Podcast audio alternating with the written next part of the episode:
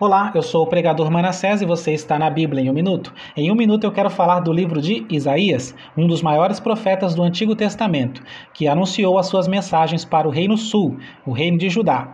Entre os anos 742 e 687 a.C., os temas principais das, de Isaías são o poder de Deus, sobre todas as coisas e a sua santidade.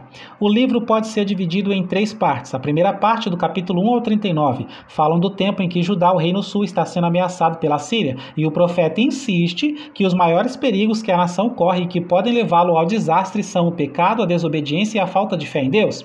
A segunda parte são os capítulos 40 a 55, que fala de um povo que tem sofrido a desgraça e que está fora do seu país, humilhado, explorado e sem esperança. E nessas condições, o profeta anuncia a libertação de Israel, garantindo que Deus os trará de volta. A terceira parte é do capítulo 56 ao final, 66, que na sua maior parte trazem conselhos para aqueles que já haviam voltado do cativeiro para Jerusalém. Deus aconselha que eles vivam uma vida de honestidade e de justiça.